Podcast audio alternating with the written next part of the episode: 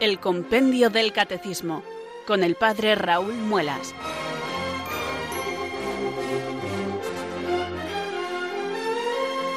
Muy buenas tardes, queridos oyentes de Radio María. Son las 4, las 3 en Canarias. Aquí comienza una nueva edición del programa El Compendio del Catecismo de la Iglesia Católica. Reciban desde Talavera de la Reina un saludo muy cordial del Padre Raúl Muelas, que un día más les habla desde estos micrófonos de Radio María, la radio de la Virgen, la fuerza de la esperanza. Sed todos bienvenidos.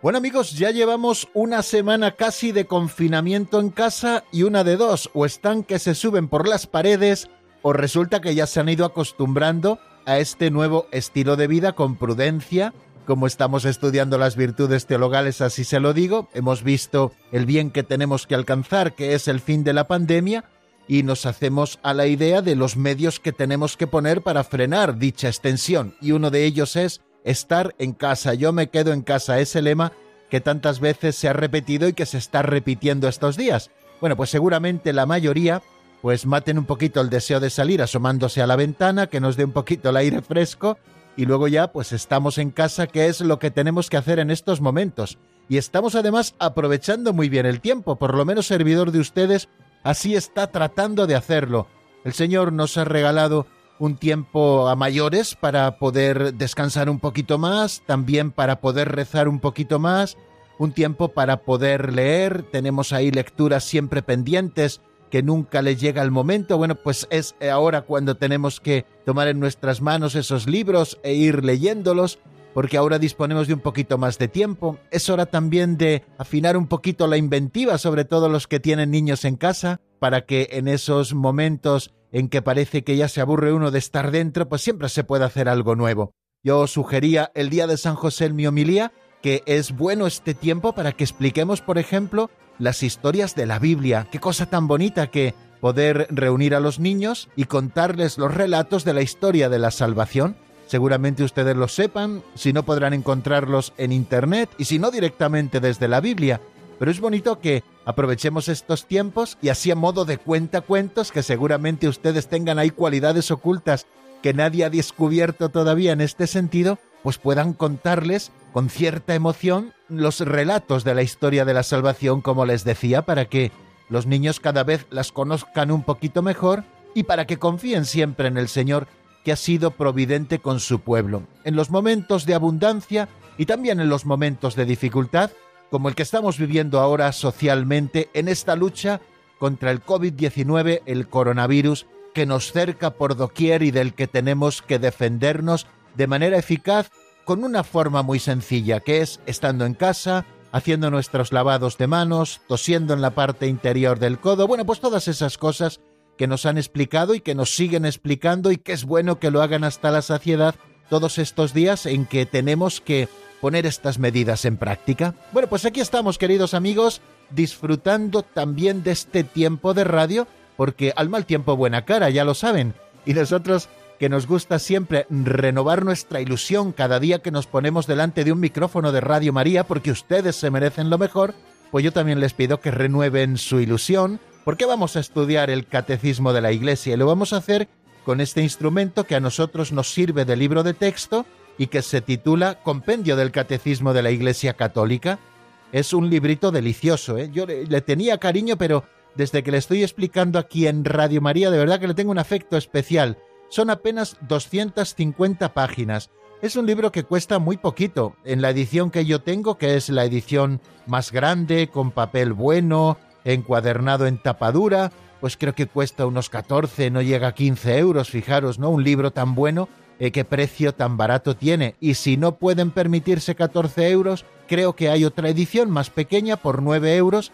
Y es un tesoro porque ya les digo que en 250 páginas tenemos 598 preguntas y respuestas sobre la fe. En primer lugar, qué es lo que tenemos que creer, en segundo lugar, qué es lo que la Iglesia celebra, en tercer lugar, cómo hemos de vivir la vida en Cristo, y cuarto, qué es lo que tenemos que rezar y cómo ha de rezar el cristiano.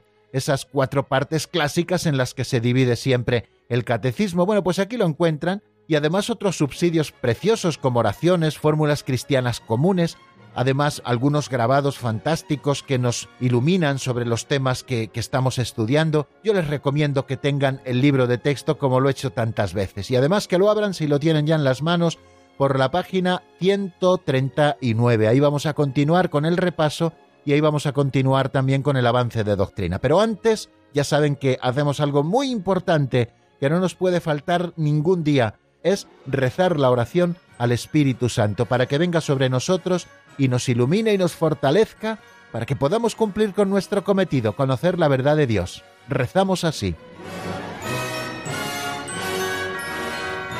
Ven Espíritu Santo, llena los corazones de tus fieles y enciende en ellos el fuego de tu amor.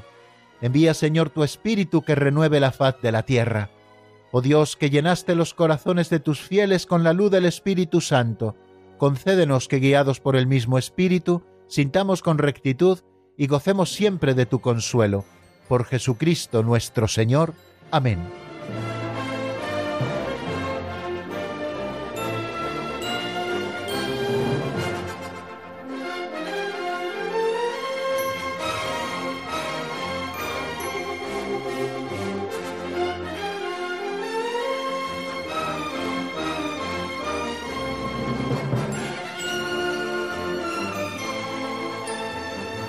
Y seguimos avanzando, queridos amigos, en esta edición del compendio de este día viernes en el que vamos a ir concluyendo toda una semana de trabajo.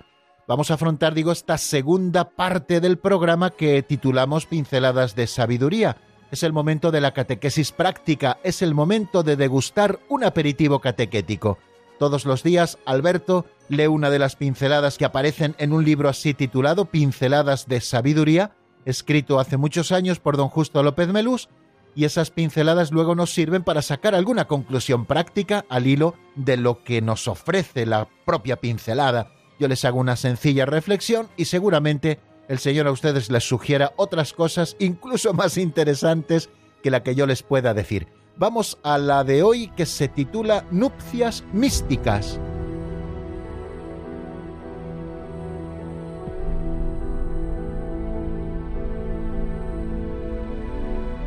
Nupcias místicas.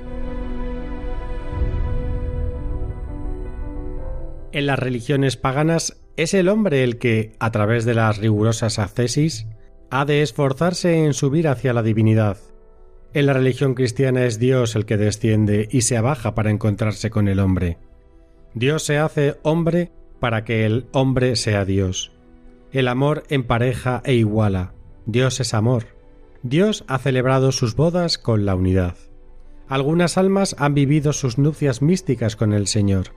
Un joven llamó a la puerta de su amada, y una voz desde dentro preguntó ¿Quién es? El joven respondió Soy yo. Pero la voz replicó Esta casa es muy pequeña, no hay sitio para dos. Y la puerta no se abrió. De nuevo llamó el joven Mi querida, soy yo, ábreme. Pero la puerta siguió cerrada. Entonces el enamorado se retiró, reflexionó y después de un año volvió y llamó. La amada desde dentro otra vez preguntó ¿Quién es? Y el enamorado preguntó Soy tú, porque tú y yo somos una misma cosa. Entonces la puerta se abrió y entró.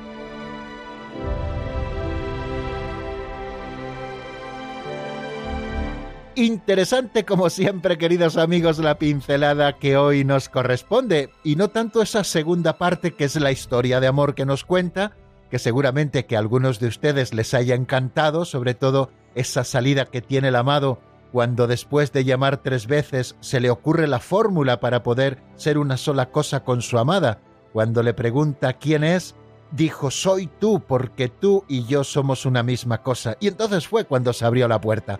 Pero yo no quisiera detenerme tanto en esta historia de amor, sino en el primer párrafo de la pincelada donde nos habla de la historia de amor de Dios con la humanidad.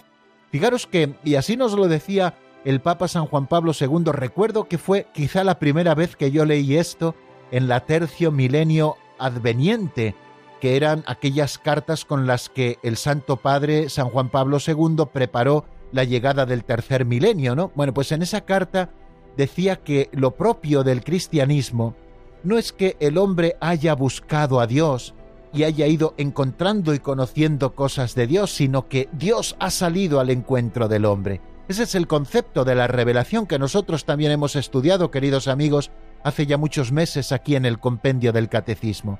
O sea, el hombre, por su propia capacidad, porque así ha sido creado, es capax Dei, es capaz de Dios, tiene en su corazón una ansia de infinito que ninguna cosa de este mundo puede saciar. Esto lo hemos estudiado en algunas ocasiones y es cierto, nosotros tenemos esa sed de felicidad y nada de lo que aquí encontramos puede saciarla. ¿Por qué? Porque nuestro corazón está hecho para Dios y como dice San Agustín, no descansará hasta que se encuentre en Dios. Bueno, pues por esta misma razón, porque somos capaces de Dios, porque buscamos a Dios, el hombre desde el principio ha ido tratando de conocer a Dios. Y desde las cosas maravillosas que le rodeaban, pues ha ido dando muchas veces palos de ciego, dándole categoría de Dios a lo que en realidad son obras de Dios, pero todo eso forma parte de ese proceso de búsqueda. El hombre siempre ha buscado a Dios. Y desde los indicios más antiguos de la humanidad ya vemos cómo el hombre es un ser religioso, es un ser que busca a Dios, porque sabe que en las cosas de aquí abajo no podrá encontrar esa plenitud a la que él aspira, ¿no?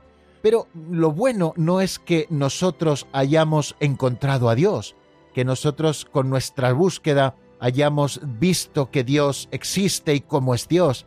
Eh, lo propio de la revelación es que es Dios quien ha salido al encuentro del hombre. O sea, Dios que nos ama hasta la saciedad, ha ido revelando poco a poco a lo largo de los siglos su intimidad y su plan de salvación.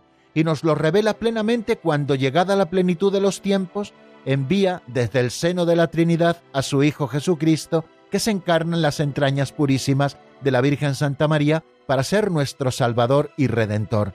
Jesucristo, nuestro Señor, que vive su misterio de Pascual en todos los misterios de su vida, plenamente lo realiza en su pasión, muerte y resurrección.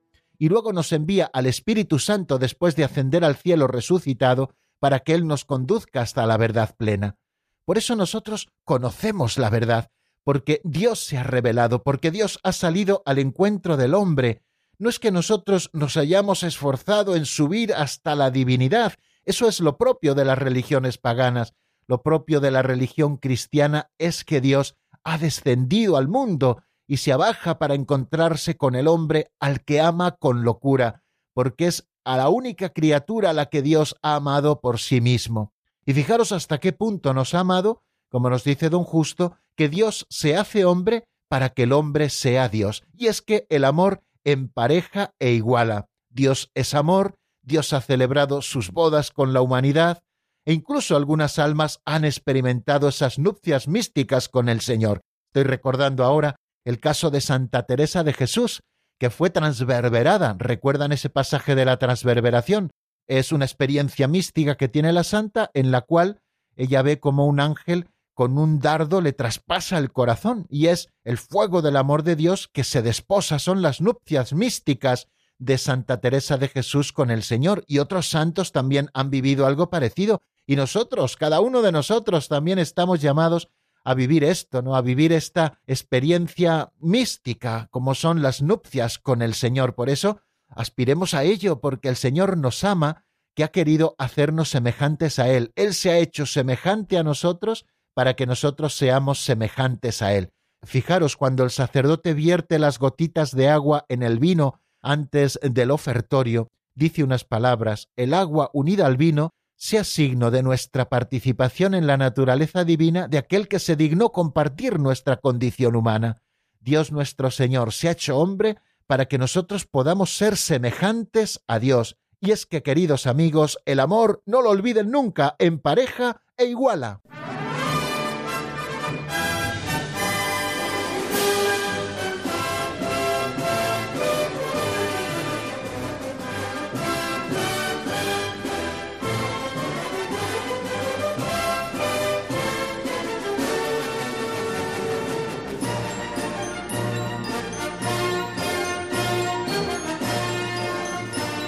Bueno, ¿qué tal lo van llevando, queridos amigos? Vamos a afrontar el tercer momento, el repaso de lo que vimos en nuestro último programa. ¿Se aburren o no se aburren? que me ha parecido ver como dos o tres estaban bostezando. Así que a lavarse las manos y a lavarse la cara, que vamos a empezar con el repaso de lo visto en nuestro último programa. Mientras ustedes se lavan la carilla, los que tengan un poquito más de sueño, pues les voy recordando lo que hemos visto hasta este momento a propósito de las virtudes. Las virtudes a las que dedica un epígrafe este primer capítulo de la sección primera de la tercera parte del compendio del catecismo. Y en este epígrafe de las virtudes hemos estudiado cosas como qué es la virtud, Decíamos que la virtud es una disposición habitual y firme para hacer el bien, y que hay virtudes humanas y hay virtudes teologales. Bueno, como dividimos las virtudes en dos grandes grupos, las virtudes humanas y las virtudes teologales, el compendio del catecismo primero ha empezado a estudiar las virtudes humanas y después estudiará las virtudes teologales. Comienza a estudiar las virtudes humanas en el número 378, cuando se pregunta qué son las virtudes humanas. Primero ha definido la virtud en general y ahora va a definir las virtudes humanas, que son perfecciones habituales y estables del entendimiento y de la voluntad. Yo creo que teníamos que resaltar esas cosas, no esas palabras que utiliza muy bien medidas el compendio del catecismo. Por una parte, las virtudes son perfecciones. Segundo, son habituales y son estables. Quiere decir que vienen a perfeccionar lo que ya somos en segundo lugar, que se dan de manera habitual, no de manera esporádica, y son estables, es decir, no fluctuantes, que unas veces están, otras veces no están, unas veces están muy bajitas, otras veces muy altas. Lo propio de la virtud es que sea una perfección habitual y estable del entendimiento y de la voluntad. Precisamente ahí residen las virtudes, porque nosotros hemos de gobernar nuestra vida desde el entendimiento y desde la voluntad, y no desde las pasiones y no desde los instintos, sino desde el entendimiento y de la voluntad, las virtudes humanas son perfecciones del entendimiento y de la voluntad, que regulan nuestros actos en primer lugar, que ordenan nuestras pasiones y que guían nuestra conducta en conformidad con la razón y la fe. Adquiridas y fortalecidas por medio de actos moralmente buenos y reiterados, son purificadas y elevadas por la gracia divina. Decimos que son hábitos operativos buenos, por eso se adquieren repitiendo actos moralmente buenos de una manera reiterada. Y así no solo se adquieren las virtudes, sino que también se van fortaleciendo. Y además la gracia de Dios nos facilita el que nosotros podamos practicarlas porque la gracia las purifica y también las eleva. Nos preguntábamos cuáles son las principales virtudes humanas. Decíamos que son cuatro, la prudencia, la justicia, la fortaleza y la templanza. Esas son las cuatro grandes virtudes cardinales y las llamamos cardinales por la palabra cardo que significa quicio, que significa eje, porque estas cuatro virtudes son el eje sobre el que gira nuestra vida moral. Y luego empezamos a estudiar cada una de esas cuatro virtudes. Primero nos detuvimos en qué es la prudencia, y nos dice el catecismo que la prudencia es aquella virtud que dispone la razón, o sea que decimos que vienen a perfeccionar el entendimiento y la voluntad, pues la prudencia viene a perfeccionar el entendimiento, dispone la razón a discernir en cada circunstancia nuestro verdadero bien y elegir los medios adecuados para realizarlo, y es la guía de todas las virtudes, indicándoles su regla y medida. Recuerden cómo la llamaban los romanos, auriga virtutum, la conductora de todas las demás virtudes. Bueno, pues ven, la prudencia dispone la razón para discernir cuál es el bien verdadero para cada uno de nosotros y cuáles medios tenemos que nosotros poner y buscar para poder llegar a feliz puerto.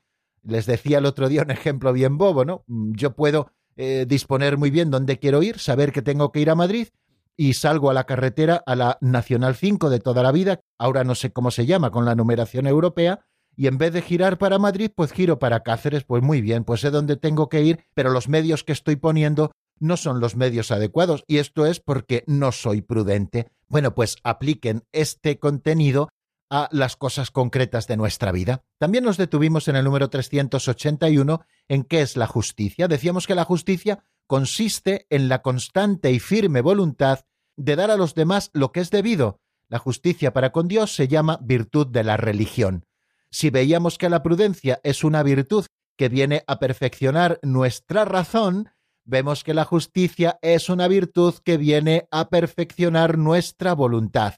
Y consiste en la constante y firme voluntad de dar a los demás lo que le es debido.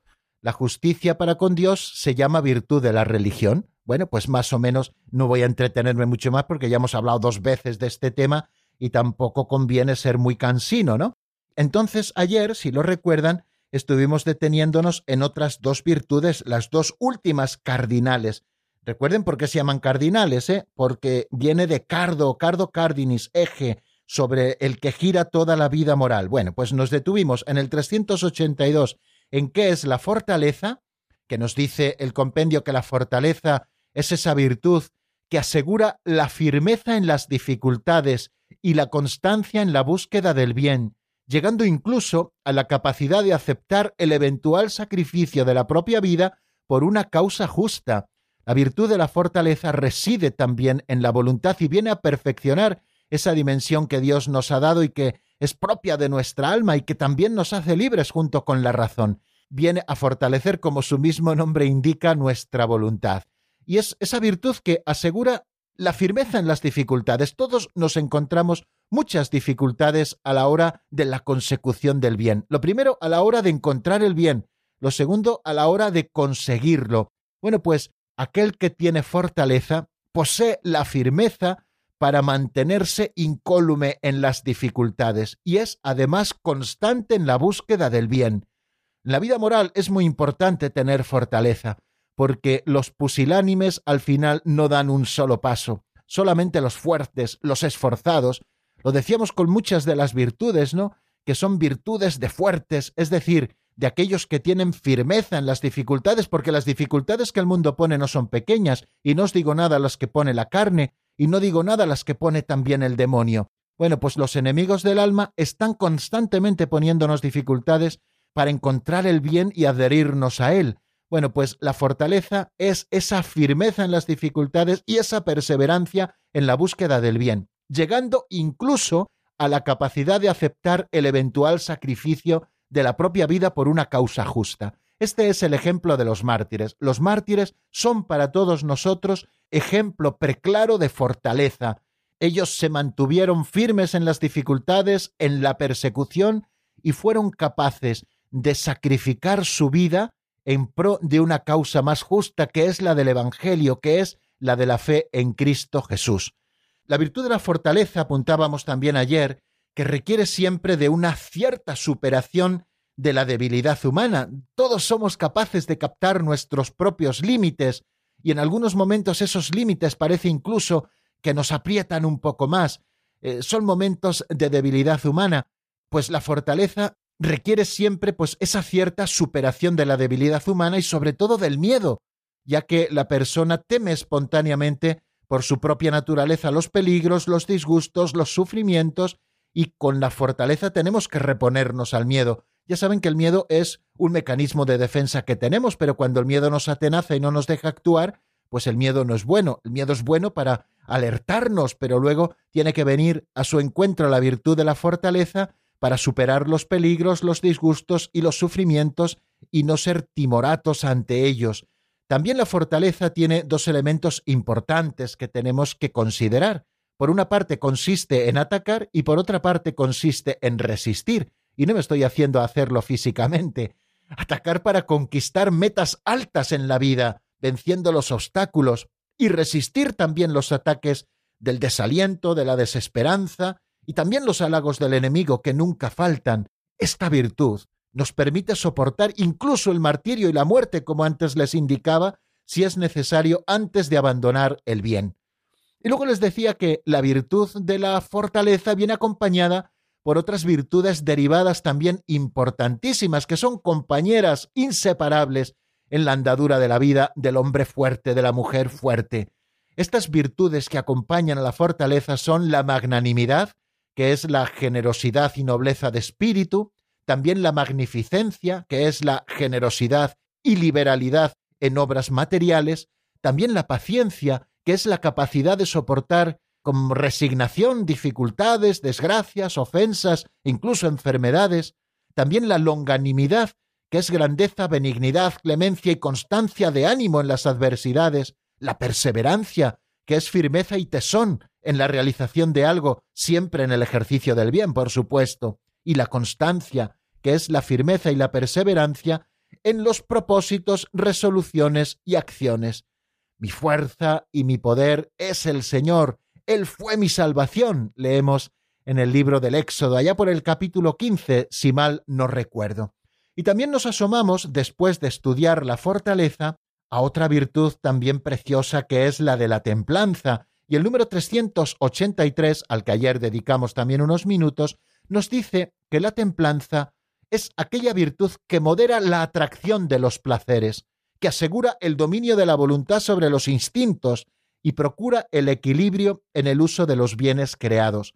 De una manera muy compendiada y muy clara, nos muestra el compendio del catecismo cuáles son los tres fines por los cuales nosotros tenemos que poseer la virtud de la templanza. En primer lugar, para moderar la atracción de los placeres. Los placeres han sido creados por Dios y vienen vinculados a determinadas acciones, y son lícitos según estén secundando el plan de Dios. Los placeres no son un fin en sí mismo, queridos amigos, sino que son un medio que Dios ha puesto en muchas ocasiones y para muchas cosas. Pero los placeres a veces ejercen una atracción tan grande sobre nosotros que nos quedamos en ellos y no caminamos a nuestro fin. Y entonces nuestros pies se tuercen del sendero y al final vamos al abismo. Por eso necesitamos de una virtud que modere la atracción de los placeres para vivir las cosas según el plan de Dios, y esa virtud es la templanza. Para moderar la atracción de los placeres. Segundo, para asegurar el dominio de la voluntad sobre los propios instintos. Los instintos, también nosotros tenemos una dimensión corporal, animal, que tiene su fuerza dentro de nosotros, pero nosotros no nos dejamos llevar de nuestros instintos como si fuéramos animalitos. Nosotros hemos sido creados racionales y libres por Dios nuestro Señor que nos ha hecho a su imagen y semejanza. Por eso nuestra vida no debe ser gobernada por los instintos, sino que ha de ser gobernada por nuestra razón y nuestra voluntad, iluminadas por la fe, bajo la guía siempre prudente de la conciencia. Bueno, pues la virtud de la templanza viene a asegurar el dominio de la voluntad sobre los instintos y no al revés. No son los instintos los que nos mueven, sino que es la voluntad la que mueve a los instintos. Y por último, procura el equilibrio en el uso de los bienes creados. Eso es interesante, el uso de los bienes creados. San Ignacio habla en el principio y fundamento del tanto cuanto. Tanto hemos de usarlos, los bienes creados, cuanto nos ayuden a conseguir nuestro fin, que es alabar, hacer reverencia y servir a Dios nuestro Señor y mediante esto salvar nuestra ánima, de manera que tanto hemos de usar los bienes creados cuanto nos ayuden en la consecución de ese fin y tanto hemos de desecharlos cuanto nos impidan la consecución de ese fin. Bueno, pues ¿quién es el que nos permite el equilibrio en el uso de los bienes creados? Es la templanza, que viene a hacer frente al pecado de avaricia, que todo lo quiere para sí y que no pone moderación en el uso de los bienes creados. Por eso, en este tiempo de cuaresma especialmente, nosotros ayunamos, queridos amigos, no porque nos apetezca ayunar, sino porque tenemos que meter disciplina también en ese uso desequilibrado a veces que tenemos de los bienes creados. Por eso ayunamos del alimento material y por eso ayunamos de televisión y por eso ayunamos de todas aquellas cosas que nos estén dominando, para que sea nuestra razón y nuestra voluntad la que dominen nuestros instintos en el uso de los bienes creados y no al revés. Bueno, pues para eso también está la virtud de la templanza. Y decíamos que hay dos compañeras de la templanza que la acompañan siempre, que son la humildad, que modera el apetito de la excelencia, el no creernos nosotros la novia en la boda, el muerto en el entierro, el niño en el bautizo, querer ser siempre el centro de atención y convertirnos en unos soberbios supinos. La humildad es importante porque modera el apetito de la excelencia y la mansedumbre que modera también el apetito de la ira. Bueno, pues bástenos estas cosas en cuanto al resumen de las virtudes humanas. Hemos hecho un resumen más amplio para tener una visión de conjunto porque después de la canción vamos a empezar a estudiar las virtudes teologales, que es el otro tipo de virtudes. Vamos a escuchar una canción de Francisco Abello titulada Mi Salvador, que está sacada del álbum Navegar hacia tu amor. La escuchamos y volvemos en nada.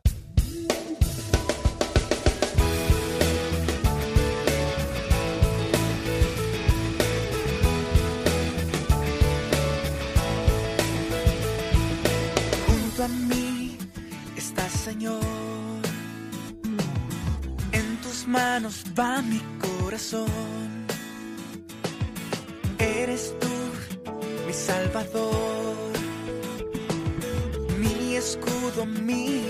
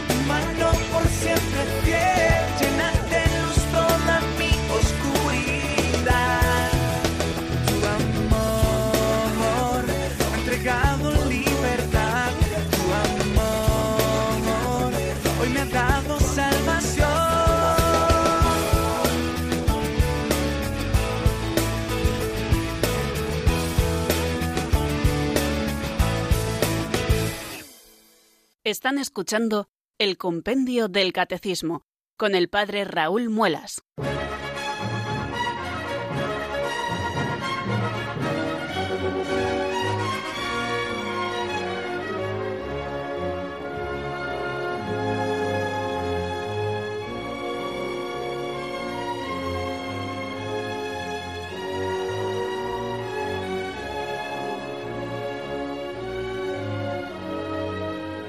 Continuamos, queridos oyentes, en la sintonía de Radio María cuando son las 4 y 34 minutos de la tarde, una hora menos en Canarias.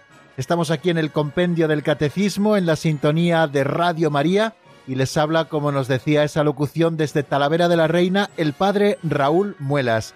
Vamos a empezar a estudiar el tema de las virtudes teologales. Cuando nosotros nos preguntábamos en el número 377 qué es la virtud, Decíamos que la virtud es una disposición habitual y firme para hacer el bien. Y nos decía también ese número que hay virtudes humanas y virtudes teologales. Hemos estado estudiando qué son las virtudes humanas, lo hemos estado repasando antes de la canción y ahora vamos a empezar a estudiar qué es eso de las virtudes teologales. Bueno, pues es el número 384 el que comienza a hablarnos de este tema. ¿Qué son las virtudes teologales? Vamos a ver qué es lo que nos dice el compendio, como siempre, en la voz de Marta Jara.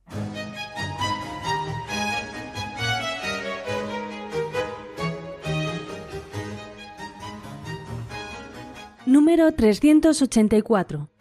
¿Qué son las virtudes teologales? Las virtudes teologales son las que tienen como origen, motivo y objeto inmediato a Dios mismo. Infusas en el hombre con la gracia santificante, nos hacen capaces de vivir en relación con la Santísima Trinidad y fundamentan y animan la acción moral del cristiano, vivificando las virtudes humanas. Son la garantía de la presencia y de la acción del Espíritu Santo en las facultades del ser humano.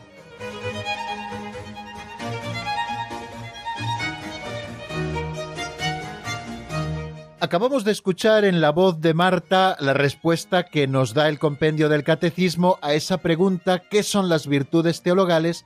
En el número 384.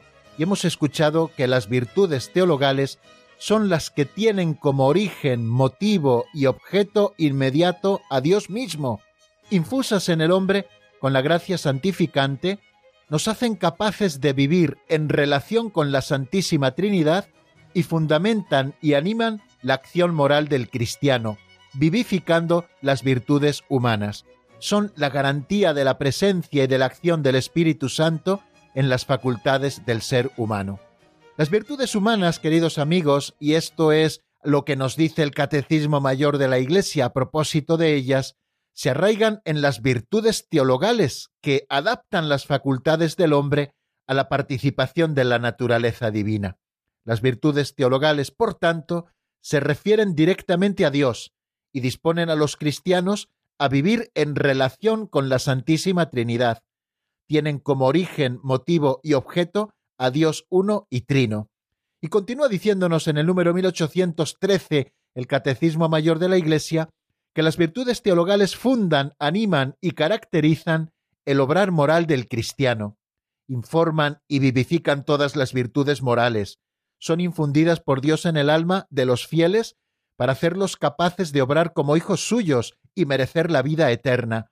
Son la garantía de la presencia y la acción del Espíritu Santo en las facultades del ser humano. Bueno, pues estas virtudes teologales son tres, como veremos luego en el número 385. Para que la acción moral del hombre reciba un contenido y un valor sobrenatural, eh, no basta que la gracia eleve la sustancia del alma. Es preciso que también sus potencias, que son la inteligencia y la voluntad, se encuentren elevadas y equipadas sobrenaturalmente. La moralidad cristiana no es otra cosa, eh, leemos en la ley de Cristo, que la vida animada por la gracia santificante, la vida llevada conforme a la dignidad y energía que confiere la condición de hijos de Dios. Y es que eh, la gracia santificante no es un capital muerto, sino una fuerza vital para llevar una vida deiforme. De ahí que en su séquito figuren necesariamente las tres virtudes teologales por las que la gracia santificante se difunde, en cierto modo, desde la esencia del alma sobre sus potencias para fundamentar la actividad vital. Bueno, ¿qué es lo que nos quiere decir esto? Que nosotros hemos recibido por el bautismo la gracia santificante pero esa gracia santificante no es como algo que se nos da, no es una vida que se nos da y que permanezca quieta, sino que es una vida que tiene que desarrollarse, que tiene que operar en las propias facultades del hombre. Esa gracia santificante opera a través de esto que llamamos las virtudes teologales. O sea que podíamos decir que Dios nos ha dado las virtudes teologales para que seamos capaces de actuar a lo divino, es decir, como hijos de Dios y así contrarrestar los impulsos naturales que nos inclinan al egoísmo, a la comodidad, al placer, etc. ¿Cuáles son las características de las virtudes teologales al hilo de lo que hemos visto en este número 384? En primer lugar, podemos afirmar que las virtudes teologales son dones de Dios, que no son conquista ni fruto del esfuerzo del propio hombre. Son dones de Dios, regalos de Dios. Hablábamos de que las virtudes humanas las adquiere el propio hombre, haciendo actos moralmente buenos. En el caso de las virtudes teologales no es así, son dones de Dios, no son conquista ni fruto del hombre. ¿Cuándo nos las regala Dios? Dios nos las regala a modo de semilla en el bautismo. Es verdad que luego nosotros tenemos que ejercitarlas al modo humano. Por eso nuestros actos de fe, de esperanza y de caridad son siempre limitados, pero tenemos que tener a la vista que son dones de Dios, que requieren nuestra colaboración libre y consciente para que se perfeccionen y crezcan. Esto es lo que trataba de decirles. Dios nos regala a modo de semilla en el bautismo tres virtudes teologales que nosotros tenemos que ejercitar al modo humano, prestando nuestra colaboración libre y consciente, y teniendo a la vista que estas virtudes no son virtudes teóricas, sino que son un modo de ser y de vivir. Dios nos ha regalado una nueva vida por la gracia santificante y esta vida ha de operar, y esta vida opera por la fe, la esperanza y la caridad. Y tenemos que tener en cuenta también que estas virtudes van siempre juntas. Las tres virtudes teologales, que luego enunciaremos nuevamente cuáles son, aunque ya lo hemos apuntado, estas tres virtudes teologales se dan siempre juntas, de manera que si falta la caridad, falta la gracia santificante, sí puede darse en el hombre la fe, pero es una fe muerta, una fe informe, y se puede darse la esperanza, pero también será una esperanza muerta, y nunca se podrá dar la caridad porque siempre tenemos que estar en gracia de Dios para poder vivir plenamente y de una manera vital estas tres virtudes teologales de las que vamos a empezar a hablar precisamente en este momento y que luego iremos desarrollando y explicando una por una como hace el compendio del catecismo. ¿Por qué a estas virtudes las llamamos virtudes teologales? En primer lugar, porque sólo Dios puede darlas, la única contribución positiva que el hombre puede hacer consiste en preparar su alma para recibirlas. Es como preparar la tierra para que en ella caiga la semilla de estas virtudes. Pero solo Dios puede darlas, como decíamos antes, son un don de Dios. Segundo, las llamamos virtudes teologales porque, como nos decía ese número 384, proporcionan la participación en los bienes propios y exclusivos de Dios, por ellas, por las virtudes teologales, el hombre participa del tesoro de las verdades divinas naturalmente inasequibles para nosotros, y también de la divina bienaventuranza y de la comunión con la divina caridad. Y tercero, decimos que son virtudes teologales porque Dios mismo es el motivo y el fin, es el objeto material y formar de las virtudes teologales, Dios es su fin u objeto material, porque la fe tiende a Dios en cuanto Dios se conoce a sí mismo y en cuanto es veraz al comunicarle al hombre el tesoro de los misterios de su corazón. La esperanza tiende a Dios en cuanto infinitamente dichoso y beatificante, y la caridad descansa en Dios en cuanto digno de un amor absoluto. Dios mismo es también el motivo, es decir, el objeto formal de las virtudes teologales. El motivo y fundamento de la fe es la veracidad de Dios, el de la esperanza, la bondad, omnipotencia y fidelidad de Dios, o con otras palabras, las prometidas riquezas de la divina caridad, y el de la caridad, la suma bondad de Dios, digno de un amor absoluto. Estas tres virtudes teologales, en la unidad de la gracia santificante, es una imagen de la Santísima Trinidad, de la única esencia en las tres personas. Las tres virtudes teologales corresponden también a tres facultades espirituales del hombre, a las de conocer, desear y amar. San Pablo señala expresamente estas tres virtudes. Ahora permanecen, nos dice en la primera carta a los Corintios, en el capítulo 13, ahora permanecen estas tres, la fe, la esperanza y la caridad. Por ello quiso decir que estas tres virtudes son las condiciones esenciales y permanentes de nuestra vida cristiana.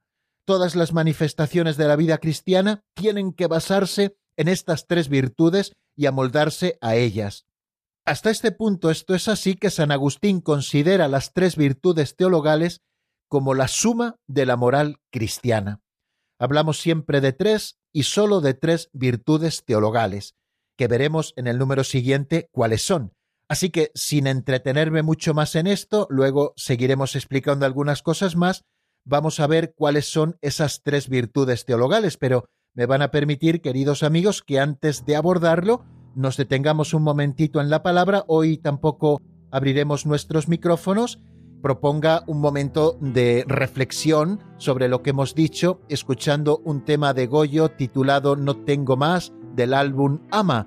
escuchamos esta canción y enseguida estamos nuevamente juntos para asomarnos al número 385 y ver cuáles son esas virtudes teologales, aunque ya lo hemos anunciado.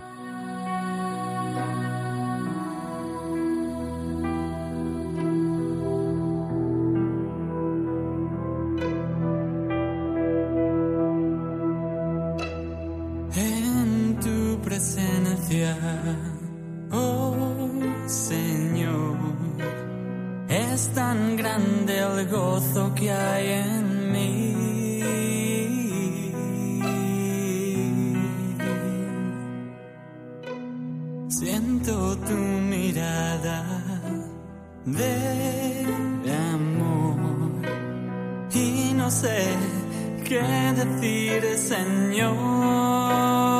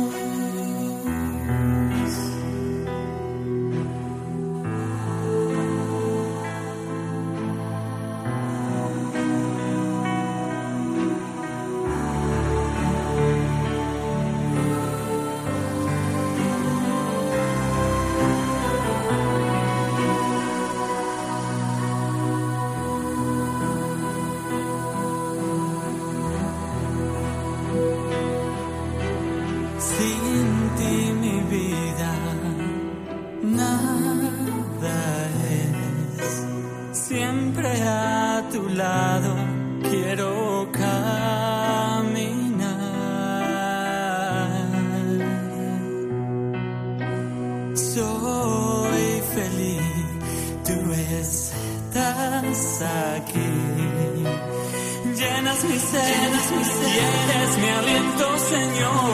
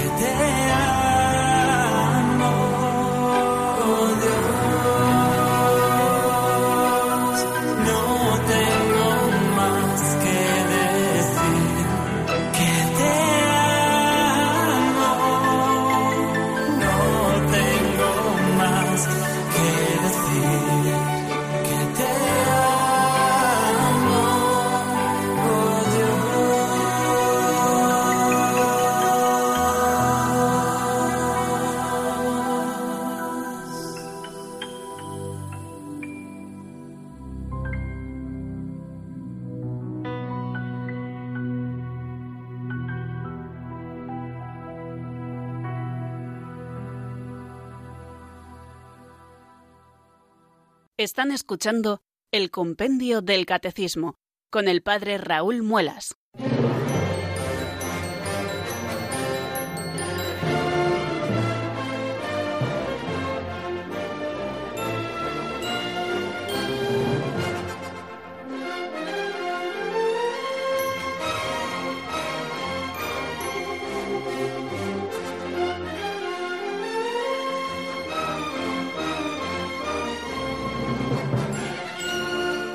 Vamos a aprovechar, queridos amigos, estos últimos cinco minutos de programa que nos quedan. Estamos en el compendio del Catecismo en la sintonía de Radio María para estudiar el número 385, que es muy, muy escueto. ¿Cuáles son las virtudes teologales?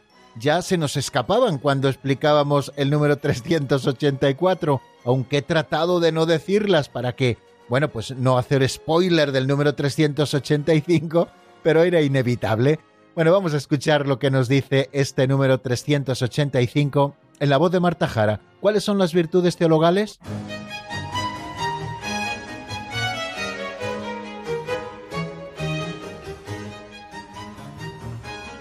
Número 385. ¿Cuáles son las virtudes teologales? Las virtudes teologales son la fe, la esperanza y la caridad.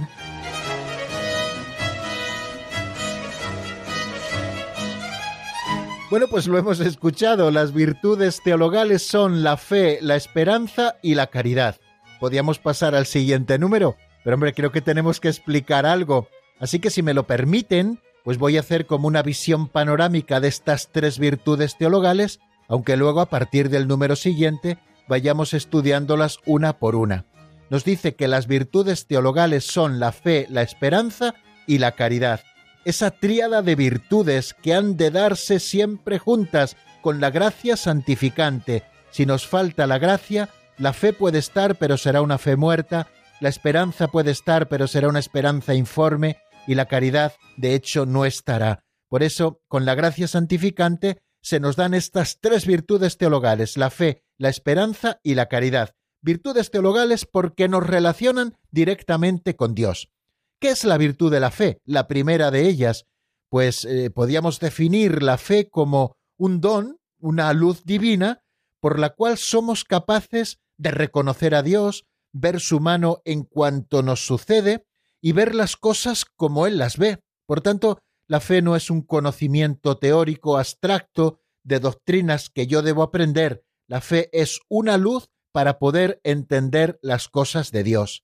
O sea que la fe en realidad es un encuentro con Dios y con su designio de salvación. La fe es sencilla, no está hecha de elucubraciones y de discursos, sino de verdadera adhesión a Dios, como lo hizo María, como lo hizo Abraham, que es nuestro Padre en la fe.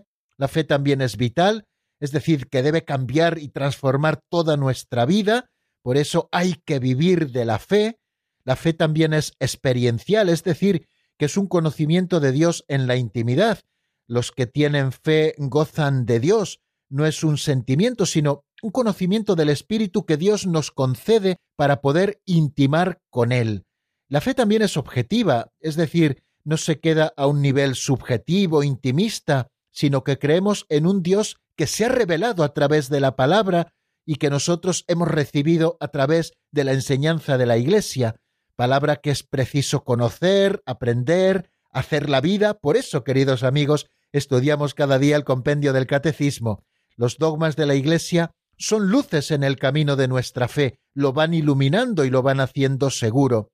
Y la fe termina siempre en compromiso. Es decir, si la fe no compromete mi vida, pues vana es mi fe. Compromete mi vida con Dios en la fidelidad a su ley y en la donación total a Él, y el compromiso de defenderla también con mi palabra y con mi testimonio, y de alimentarla con una continua lectura y meditación de la palabra de Dios escrita, y de difundirla a mi alrededor a través del apostolado. Bueno, pues es un primer acercamiento a la fe.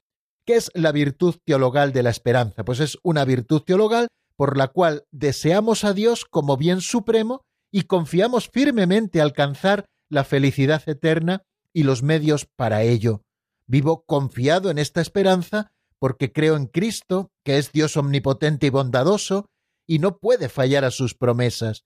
Así lo dice el libro del eclesiástico en el capítulo segundo, versículos once y doce. Sabed que nadie esperó en el Señor que fuera confundido. ¿Quién que permaneciera fiel a sus mandamientos habrá sido abandonado por él? ¿O quién que le hubiera invocado habrá sido por él despreciado? Porque el Señor tiene piedad y misericordia. Y a propósito de la virtud teologal de la caridad, podemos decir que es la virtud por la que podemos amar a Dios y a nuestros hermanos por amor a Dios. Por la caridad y en la caridad Dios nos hace partícipes, fijaros, de su propio ser, que es amor. Dios es amor. Lo dice San Juan en su primera carta. La experiencia del amor de Dios la han vivido muchos hombres. San Pablo dice, me amó y se entregó a la muerte por mí y quienes han experimentado este amor han quedado satisfechos y han dejado todas las seguridades de la vida para corresponder a este amor de Dios. Bueno amigos, pues no nos queda tiempo para más, pero nos quedan muchas cosas que decir a propósito de la fe, a propósito de la esperanza y a propósito de la caridad, que empezaremos, si Dios quiere, a estudiarlas a partir del próximo lunes. Bueno, pues hasta aquí nuestro programa de hoy. Les deseo que pasen un buen fin de semana, quedándonos todos en casa, guardando esas normas, y si nos hemos perdido algún programa de esta semana, pues ya saben que tienen los podcasts para poder recurrir a ellos o para volver a escucharlos. La bendición de Dios Todopoderoso, Padre, Hijo y Espíritu Santo, descienda sobre vosotros y permanezca para siempre. Amén. Hasta el lunes que viene, si Dios quiere, amigos.